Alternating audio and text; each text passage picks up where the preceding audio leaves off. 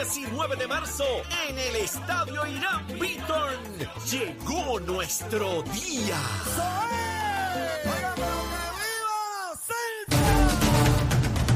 Buenos días Puerto Rico, buenos días América. Comienza Nación Z Nacional. Mire, hoy lunes 13 de marzo del año 2023. Habla Leo Díaz, contento de estar con ustedes. Mire, comenzando la semana a meter caña por ahí para abajo con mucha, mucha, mucha cañaveral que hay que quemar por aquí.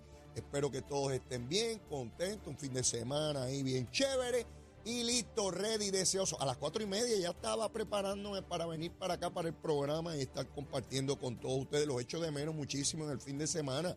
Yo espero que ustedes a mí también, ¿verdad? Ah, que leíto, olvídate de eso. Llegó Leito, Leito días temprano. Estamos a través de Z93, la emisora nacional de la salsa, la aplicación La Música y nuestra página de Facebook de Nación Z. Ahí usted puede escribir, puede hacer señalamientos, puede criticarme, tirarme por ahí para abajo por el rico o tirarme besitos en el cutis, lo que usted quiera hacer, besitos en el cutis para todo, comenzando la semana. Bueno, quiero en, primer término, ¿verdad? Al filo de la, ya en la noche, el pasado viernes, eh, el buen amigo Ferdinand Pérez en su programa de televisión eh, de Jugando Pelota Dura, comunicó al pueblo de Puerto Rico que le han diagnosticado cáncer.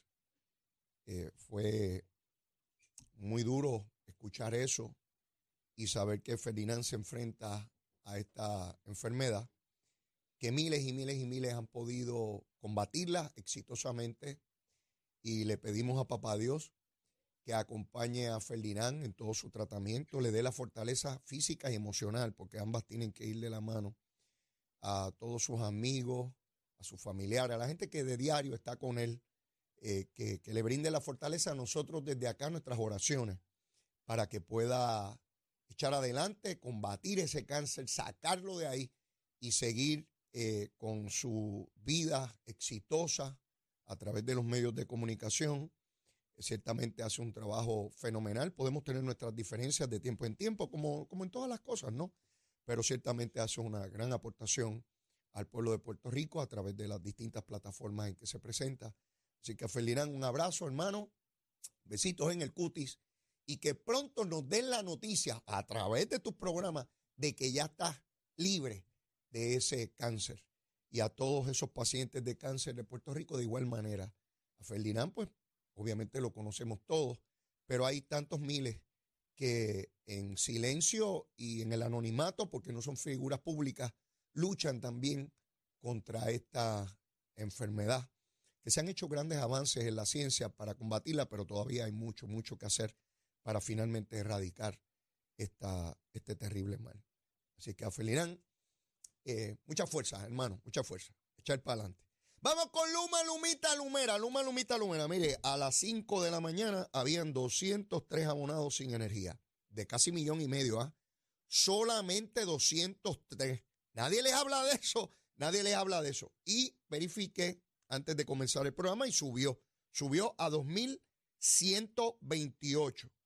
Eh, verifiqué por región y hay dos regiones particularmente donde aumentó. Fue Bayamón a 702 y San Juan a 948. En Ponce solamente un abonado sin energía.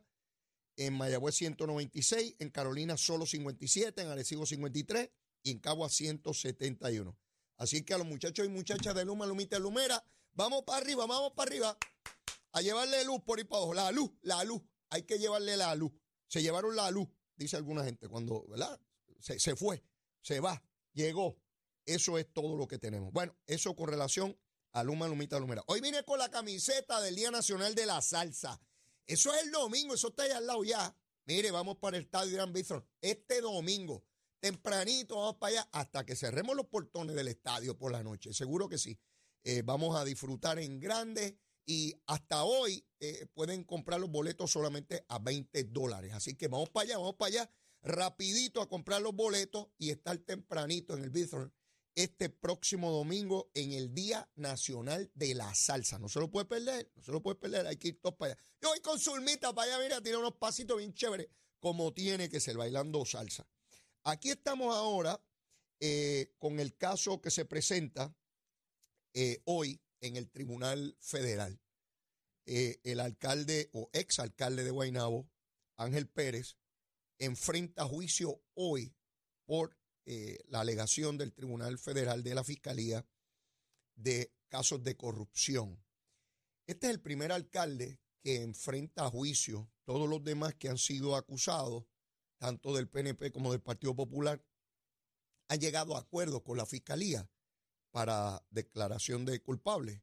Ese fue el caso de Rey Vargas, quien fue alcalde de Humacao por el PNP, llegó a un acuerdo anunciado el viernes pasado para no tener que enfrentar juicio. En su día, pues tendrá la sentencia y veremos eh, cuál, cuál es la que le corresponde a él. Hemos visto distintas sentencias en los casos de corrupción y los acuerdos en que se han llegado, pero Ángel Pérez eh, insiste en su inocencia y esa es la presunción constitucional de que todo el mundo es inocente hasta que se le pruebe lo contrario. En otras palabras, el gobierno, el Estado tiene que demostrar la culpabilidad de los ciudadanos, no es al revés. Eh, todos recordamos aquella foto que se publicó por parte de la Fiscalía, donde aparecía Oscar Santamaría entregándole un sobre a, al alcalde Ángel Pérez en aquel entonces, el día de su arresto. Esa foto es muy impactante porque lo que se plantea es que estaba recibiendo dinero. El dinero no se ve, lo que se ve es un sobre. Eh, la alegación que hace la, la defensa en el caso de Ángel Pérez es que ese dinero no era a cambio de contratos del municipio, sino que eran aportaciones para campaña del el alcalde Ángel Pérez en aquel entonces. Eh, y, planteo esto porque lo ha planteado la defensa del propio Ángel Pérez. Eh, básicamente tendría la defensa de Ángel Pérez que convencer por lo menos a un jurado, pues tiene que ser unánime, eh, tendría que convencer a por lo menos a uno de ellos de que ese dinero no era a cambio de contrato y que era dinero en aportaciones de campaña. ¿Cuál es la diferencia? ¿Cuál es la diferencia? Obviamente, si, si era dinero que aceptaba, lo aceptaba de manera ilegal. Lo que pasa es que hay una gran diferencia entre aceptar dinero a cambio de contrato, que sí es un delito federal, a recibir dinero de campaña, porque entonces no se convierte en un delito federal, es un delito estatal eh, que no conlleva eh, cárcel. ¿Ves? Casi nada la diferencia, ¿verdad? Es inmensísima la diferencia. Así que debemos esperar que en el transcurso de los próximos días, obviamente el caso comienza hoy, hay que escoger jurado y todo eso, tendrá la defensa que llevar allí eh, esa duda razonable.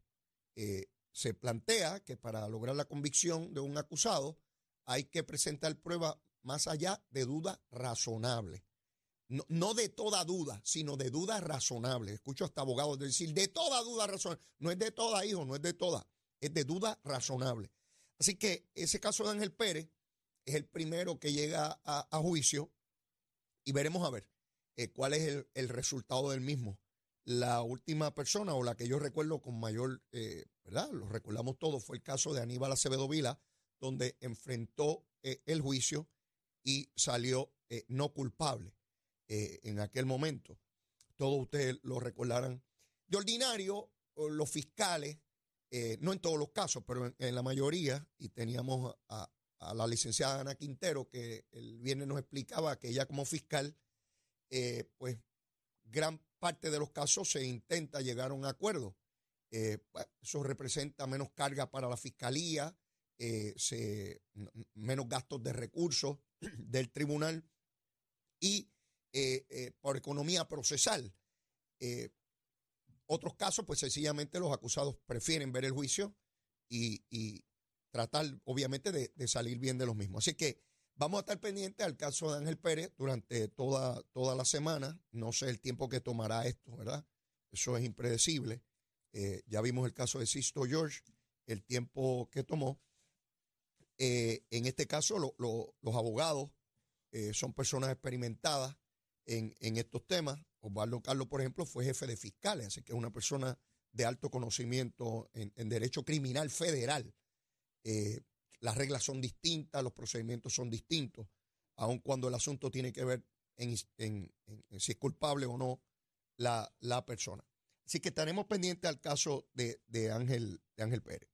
Por otra parte, vi con alegría legisladores del PNP en las escuelas. Y usted dirá, ¿cómo que en las escuelas, Leo? Sí, los cursos en distintas escuelas sobre procedimientos electorales invitan a políticos a hablarle a estudiantes. Y yo veía a estadistas rabiosos porque Juan Dalmao estaba y que en las escuelas, como si eso fuera algún delito, ¿verdad?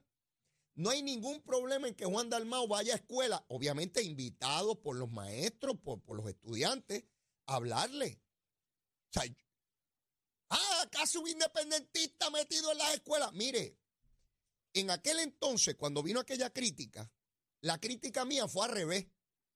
¿Dónde rayos estaban los legisladores estadistas o políticos estadistas que no iban a las escuelas? No, no es quedarse en la casa. Ay, Dios mío, Juan Dalmao está metido. Mire, métase usted también, pájaro. Sí, eso es lo que tiene que hacer. Hay que ir donde los estudiantes y orientarlos. Y el estudiante no es imbécil. Me ponen a un PNP, un popular, un independentista, un victorioso, un dignidoso, un independiente, el monito de Santurce, y yo decido por lo que rayo yo voto. Pero ¿cómo es posible que nosotros queramos que nuestros estudiantes se interesen en el proceso político, lo entiendan, participen, lo determinen, si no van a ir los pájaros que bregan con eso todos los días, decirle, mire, yo soy Juan Dalmao, soy independentista y creo en la independencia. Pues ¿saben qué? Gracias a Dios, aquí empezaron los estadistas a meter caña. José Aponte, el representante, el senador Juan Oscar Morales, los vi orientando a estudiantes en la escuela. Excelente. Eso es lo que hay que hacer.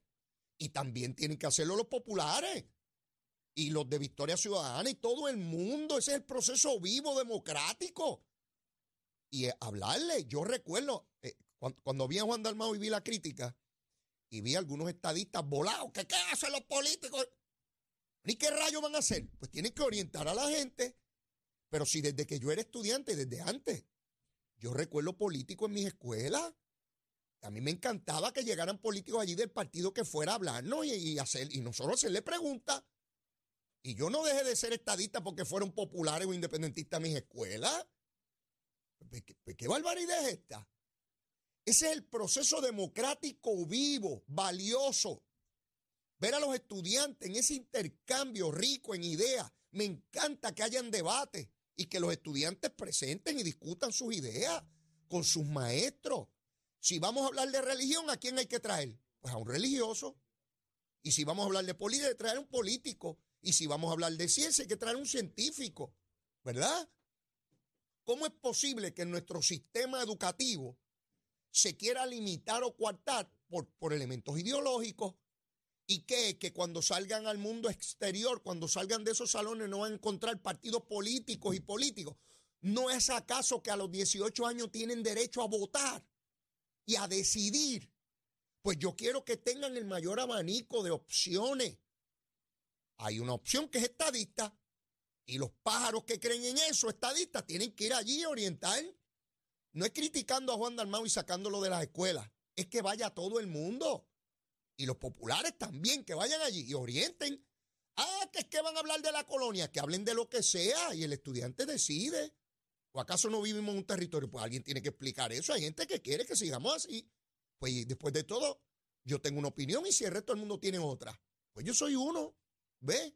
Así que contento, contento de ver el proceso político en la academia discutido de manera frente a estudiantes, donde haya la mayor libertad de los estudiantes preguntar, inquirir, requerir explicaciones, visiones. Eso es precioso. A mí me encanta ver a los estudiantes en ese proceso. Yo recuerdo haber ido a escuelas a hablar y a universidades cuando era legislador. Y yo no veía tanta crítica. Pues Juan Dalmau, ay Dios mío, los independentistas de la escuela, pues será un perro que vamos a leer a los estudiantes. Él va allí a hablarle eso es lo que tiene que hacer todo el mundo, es dejarse de vagancia. Ah, como yo no voy a las escuelas porque no vayan ellos. No, no, no, no. Para el vago esto no es. Esto no es para los vagos. Aquí hay que meter caña y llevar las ideas y discutirlas. Como estoy haciendo yo aquí, hablando esta gusanga diaria que yo me dedico de 8 a 10 aquí en, en Nación Z Nacional. Así que yo no creo en la censura, yo no creo en la censura, creo en la mayor amplitud en la discusión de las ideas. No podemos tenerle miedo a las ideas, no podemos tenerle miedo. Tenemos que seguir creciendo y evolucionando. Y hablando de evolución, tengo que ir a una pausa, pero luego de la misma sigo quemando el cañaveral. Llévatela, chero. Buenos días, Puerto Rico. Soy Manuel Pacheco Rivera con la información sobre el tránsito. A esta hora de la mañana continúa el tapón en la mayoría de las carreteras principales del área metropolitana, como es el caso de la autopista José de Diego entre Vega Alta y Dorado, y desde Toa Baja hasta el área de Atorrey en la salida hacia el Expreso Las Américas.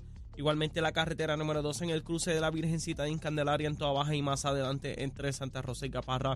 La PR5, la 164 y la 167 están congestionadas, así como algunos tramos de la PR5, la 167 y la 199 en Bayamón. Además, la avenida Lomas Verdes entre la American Military Academy y la avenida Ramírez de Arellano. La 165 entre Cataño y Guaynabo en la intersección con la PR22. El expreso Valdoriotti de Castro desde la confluencia con la ruta 66 hasta el área del aeropuerto y más adelante, cerca de la entrada al túnel Minillas en Santurce el ramal 8 y la avenida 65 de Infantería en Carolina, así como el expreso de Trujillo en dirección a Río Piedras, la 176, la 177 y la 199 en Cupey, la autopista Luisa Ferré entre Montelledra y la zona del Centro Médico en Río Piedras y más al sur en Caguas, y la 30 desde la colindancia desde Juncos y Gurao hasta la intersección con la 52 y la número 1. Ahora pasamos al informe del tiempo. El Servicio Nacional de Meteorología pronostica para hoy la continuación de tiempo generalmente bueno y estable con aguaceros limitados a el interior durante horas de la tarde. Los vientos permanecerán del norte y noroeste de 5 a 10 millas por hora, mientras que las temperaturas rondarán en los medios 80 grados en las zonas costeras y en los bajos a medios 70 grados en las zonas montañosas. Hasta aquí el tiempo les informó Manuel Pacheco Rivera. Yo les espero en mi próxima intervención aquí en Nación Z Nacional, que usted sintoniza por la emisora nacional de la salsa Z93.